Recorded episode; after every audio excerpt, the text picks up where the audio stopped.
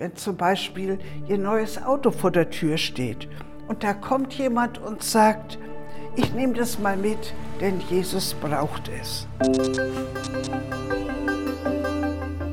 Palmsonntag und Ostern liegen ja schon länger zurück, aber ich möchte noch mal auf eine Begebenheit zurückkommen. Jesus hatte das Gleichnis von den anvertrauten Funden erzählt. Also ein Chef hatte vor einer Reise sein Vermögen unter Mitarbeitern aufgeteilt mit dem Auftrag, macht was draus. Bei seiner Rückkehr waren die Ergebnisse sehr verschieden. Die meisten hatten sehr viel Gewinn rausgeholt, nur einer hatte das Vermögen vergraben, um es unangerührt zurückgeben zu können. Nun war Jesus mit seinen Jüngern auf dem Weg nach Jerusalem.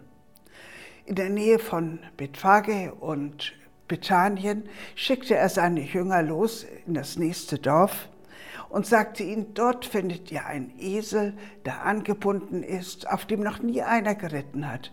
Den bringt mir her. Und wenn jemand sagt, was macht ihr da, dann sagt ihr, der Herr braucht ihn. Die Jünger machten sich also auf den Weg und fanden es genauso vor. Als sie den Esel losbanden, sagten die Besitzer, was machst du da? Was machst du mit dem Esel? Und sie sagten, der Herr braucht ihn. Und sie brachten ihn zu Jesus. Bei mir kamen gleich einige Fragen. Waren die Jünger den Eselbesitzern bekannt? Wussten sie, wer mit dem Herrn gemeint war? Wussten sie, dass der Esel zurückkommt und wie ist er zurückgekommen.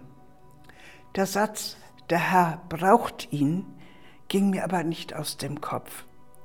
Wie würde ich, wie würden wir reagieren, wenn wir etwas Neues haben und da kommt jemand und sagt, ich nehme das mal mit, denn Jesus braucht es. Wenn zum Beispiel Ihr neues Auto vor der Tür steht und Ihnen wird klar, Jesus braucht es. Jesus will jetzt mein Auto haben, auf das ich so lange gespart habe. Jemand, der in seinem Auftrag unterwegs ist, braucht es jetzt. Sind wir bereit, für Jesus das zu geben, was uns gerade sehr wertvoll ist? Und das ohne genau zu wissen, von wer braucht es? Bekomme ich es zurück? Und wenn ja, in welchem Zustand? Und vor allem, was bekomme ich dafür? Ich weiß nicht, wie ich reagieren würde. Vielleicht würde ich die Sache erstmal kritisch hinterfragen.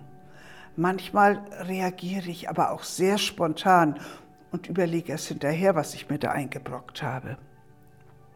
Also ich bin nicht sicher, wie ich in der Situation reagieren würde. Aber ich sehe da auch einen Zusammenhang zu dem Gleichnis von den anvertrauten Talenten. Das, was ich bin, kann und habe, habe ich doch von Gott bekommen. Was mache ich daraus und damit?